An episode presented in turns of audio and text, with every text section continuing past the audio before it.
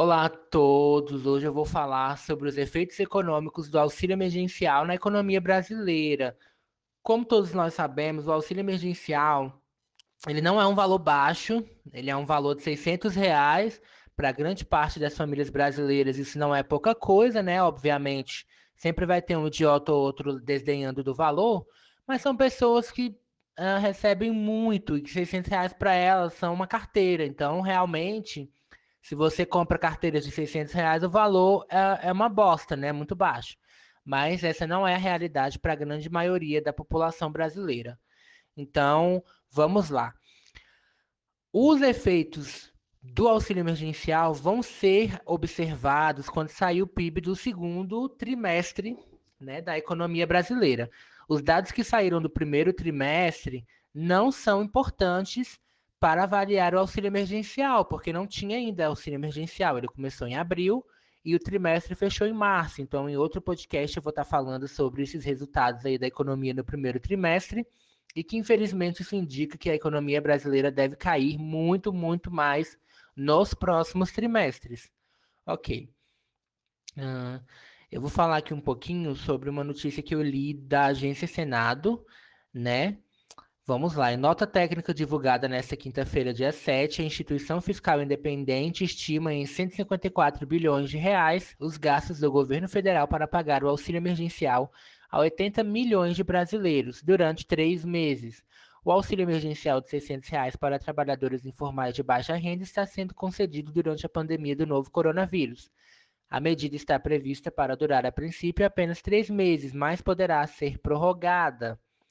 O governo começou a pagar a primeira parcela em abril. Mais de 50 milhões de pessoas já começaram a receber essa primeira parcela, totalizando despesas de 35,5 bilhões de reais. Ok. 154 bilhões de reais em três meses, nós estamos falando aí de mais ou menos 51 bilhões é, por mês e uns quebrados. Esse valor ele faz uma diferença enorme, ainda mais estando na mão das pessoas, né, que são as mais vulneráveis do nosso país. São as pessoas informais que nunca tiveram qualquer ajuda do governo para nada. São as pessoas do Bolsa Família que já são vulneráveis uh, de carteirinha, né? São registradas no, no cadastro único como pessoas vulneráveis. E também temos aí outras categorias, como os MEIs, né? O governo já tenta aí salvar, de certa forma, esses microempreendedores individuais. Claro que 600 reais não vai resolver o problema do salário atrasado, não vai resolver as contas do MEI, mas vai permitir que o MEI sobreviva, pelo menos, né? A empresa dele vai ficar de lado de certa forma, mas ele vai sobreviver, pelo menos. Então, faz um, um grande efeito. Ai, gente.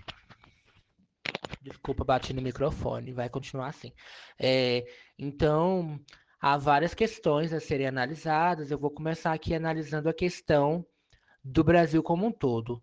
154 bilhões de reais na economia brasileira faz um efeito enorme. Nós estamos falando aí de mais de 2% do PIB do ano passado, né? Desse ano deve ser uns 3%, porque a queda vai ser enorme. Então, faz uma diferença 154 bilhões de reais. É, a princípio, esse benefício deveria durar três meses, mas deve ser prorrogado por mais três meses. A Câmara vai ter que se mobilizar, a sociedade civil também vai ter que se mobilizar para manter o valor, porque o governo já vem falando numa parcela de menor valor. O Bolsonaro chegou a falar em uma quarta e uma quinta parcela, mas o valor seria de 300, 400 reais. Gente, ele começou falando lá no início que ia pagar 200, né? Ele tá falando agora que é 400, então provavelmente a Câmara vai aprovar 800, né? né? Tô brincando, mas a Câmara deve manter pelo menos os 600. Então, é, veremos aí, mês que vem é, será paga a última parcela. Tem gente que não recebeu nem a primeira ainda, mas para quem já recebeu a primeira em abril, a segunda em maio, mês que vem vem a terceira. Então, a partir dessa terceira parcela, é, já vão começar a discutir a prorrogação do programa. E agora essas três últimas parcelas vão ser pagas num padrão de normalidade diferente, né? Porque o cadastro já foi feito, a grande maioria das pessoas já foi aprovada, o aplicativo não está tendo mais tantos problemas, nós já temos aí é, é, o programa, né, a, a ferramenta dentro do aplicativo para poder pagar em QR Code, em alguns tipos de maquininha, né, as maquininhas que são amiguinhas do governo já estão passando o cartão virtual, como é o caso do Mercado Pago, Cielo, entre outras. Então, é muito interessante a gente avaliar isso daí, ver como que vai se dar. Mas, vamos lá. Se em três meses o impacto foi de 2% do PIB em questão do auxílio emergencial, caso prorroguem por mais três meses, teremos aí 4% do PIB investido diretamente para a renda das pessoas. É um valor considerável, as pessoas estão, é, em grande maioria, conseguindo pagar suas contas, enfim. Obviamente que para muita gente 600 reais não é o suficiente, essas pessoas continuam se arriscando, saindo para trabalhar todos os dias. Porém, para grande parte da população brasileira, esse valor está sendo é, suficiente, principalmente para as mães é, do Bolsa Família que estão recebendo 1.200, enfim. Elas viram o valor do, do que recebem se multiplicar por, em várias vezes e sim, elas estão consumindo mais, elas estão vivendo num grau de tranquilidade que não se vivia antes. E a partir do momento que o governo fala em diminuir o valor da parcela de 600 para 400 reais, para essas mulheres significa um baque ainda maior, de 1.200 para 800. Então, é, creio eu que o Congresso vá se mobilizar para manter o valor em 600 reais. Depois de passados seis meses, em que provavelmente o governo vai ter que manter esse benefício por mais um tempo, o próprio Paulo Guedes já falou sobre isso, aí sim nós teremos uma mudança nessa questão, que aí pode ser que o governo realmente tenha que diminuir o valor, porque 600 reais por mês para 80 milhões de pessoas não é brincadeira, não tem governo que, que consiga pagar, ainda mais um governo dito neoliberal como o nosso. E também é, a popularidade do Jair Bolsonaro vem se mantendo em grande parte por conta desse auxílio. Tem gente que não quer saber se ele vai dar um golpe de Estado, se ele interfere na PF, se ele persegue adversários políticos. As pessoas querem receber o auxílio emergencial. Então, existe hoje um eleitorado que é da esquerda, né? Até segunda ordem é da esquerda, mas que vem aprovando que o, o, o que o governo Bolsonaro vem fazendo. E a partir do momento que ele corta o auxílio emergencial, ele perde, com certeza ele perde pelo menos metade da, da aprovação que ele tem atualmente. Então, provavelmente nós não veremos um corte do auxílio emergencial nos próximos meses. Ele deve se manter no valor de 600 reais, pelo menos nos próximos três meses. Após esses três meses, creio eu, e acho também válido que ele seja diminuído, porém não, que não seja cortado, que, esses, que essas 80 milhões de pessoas continuem recebendo. E após a vacina, após o fim da pandemia, que aí vem a crise econômica real, né, que vai ser uma crise puramente econômica e não mais causada por uma questão de saúde pública, aí sim nós teremos novas propostas, nós teremos novos meios de fazer as coisas andarem, aí sim o governo pode começar a pensar Agora que a economia voltou, vamos tirar os MEIs, os MEIs podem trabalhar. Ah, ok. Agora que a economia está voltando, vamos tirar aqui o pessoal, vamos tirar a parte dos informais. Aqui, você informal que vende carregador falsificado na rua, pode voltar a trabalhar, a gente vai cortar o seu benefício aqui. Enfim, e por último, deixar o pessoal do Bolsa Família, porque o pessoal do Bolsa Família é, é extremamente vulnerável, viu o valor do benefício se multiplicar e eles vão questionar isso lá na frente. Então não adianta o governo querer cortar e achar que vai ficar por isso mesmo. A esquerda com certeza pode usar isso contra o governo, né?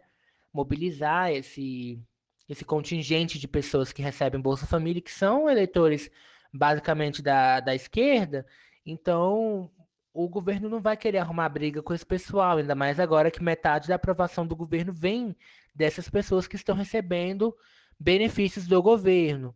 Então, é, outra coisa também que eu penso que pode ser desencadeada é o seguinte: o Bolsonaro pode querer manter a qualquer custo esse auxílio emergencial para poder manter a sua aprovação da forma que está hoje, né? 30%.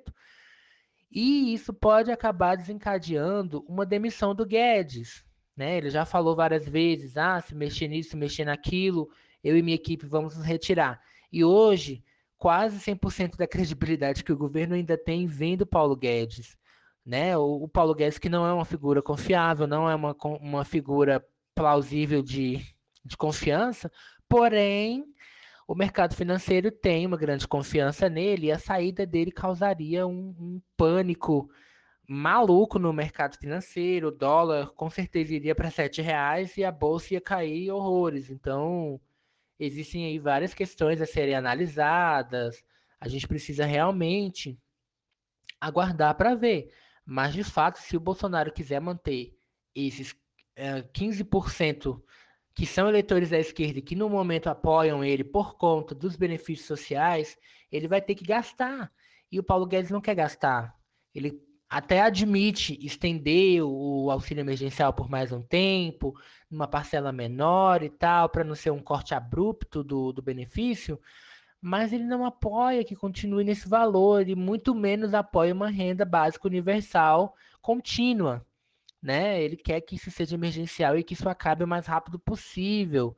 Então, a gente vive várias incógnitas no Brasil, né? Então, agora que eu falei desse cenário macro que a gente vai ter que aguardar mesmo, né? O Congresso deve começar a se mobilizar agora, o governo vai começar a se mobilizar contra a proposta da esquerda de estender o benefício, e aí vai vir, enfim, outras questões. Né? O Paulo Guedes não vai querer manter, vai pedir demissão e o Bolsonaro vai ficar naquela. Opa, eu mantenho esse cara que consegue manter o dólar abaixo de sete reais para mim, o mercado financeiro é, em ganhos na bolsa, ou eu fico com as pessoas que vão me reeleger, né?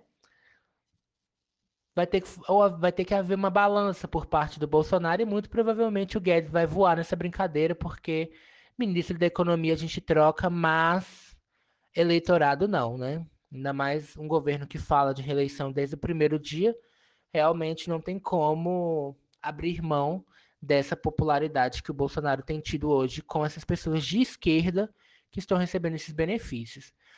No cenário mais micro, eu gostaria de falar um pouco aqui sobre a cidade onde eu moro, porque no cenário macro, a economia brasileira vai cair independentemente do auxílio emergencial. Mesmo que o governo passasse a dar 6 mil reais em vez de 600, a economia vai cair da mesma forma. Então, é uma questão muito complicada. E aí, nesse cenário macro, a economia cai de qualquer forma, não vai escapar da queda. Já no cenário micro da cidade onde eu moro, aqui, Águas Lindas de Goiás, eu consigo ver algumas questões que vão fazer com que o estado de Goiás não seja tão afetado pela, economicamente. Obviamente que a pandemia que pode piorar, que pode fechar tudo de novo, mas a princípio o que vem acontecendo aqui é o seguinte: houve uma reabertura do comércio no final de abril, os casos não explodiram aqui, apesar do número de testes não ser baixo, os casos não explodiram ainda no estado de Goiás, o comércio está aberto, as pessoas estão gastando o auxílio emergencial, fazendo a economia girar, e o estado de Goiás ainda não registrou uma queda brutal da, das exportações. Ainda vem registrando exportações positivas para o resto do mundo, principalmente para a China. Então, a partir do momento que o Estado ainda não teve um choque de exportações e também não teve um choque muito grande comercial e em questão de serviços, é, e nem em questão de empregos também vem se mantendo de certa forma, então o Estado não deve sofrer tão fortemente com a, queda econômica como o resto do Brasil. O que pode minar essa, esse crescimento, vamos dizer assim, não, é, ou essa queda menor do estado de Goiás, talvez o que possa minar isso seja realmente uma onda forte de contágio, que não, é, não está descartada. E também houve uma queda enorme nos investimentos, então o Estado sofre também com essa questão: menos investimentos, menos economia, menos dinheiro girando na economia. Então é complicado. Na cidade onde eu moro, como eu disse, o cenário micro, né, o que eu observo andando aqui pela cidade, no meu trabalho e tudo mais, é o seguinte: as pessoas estão.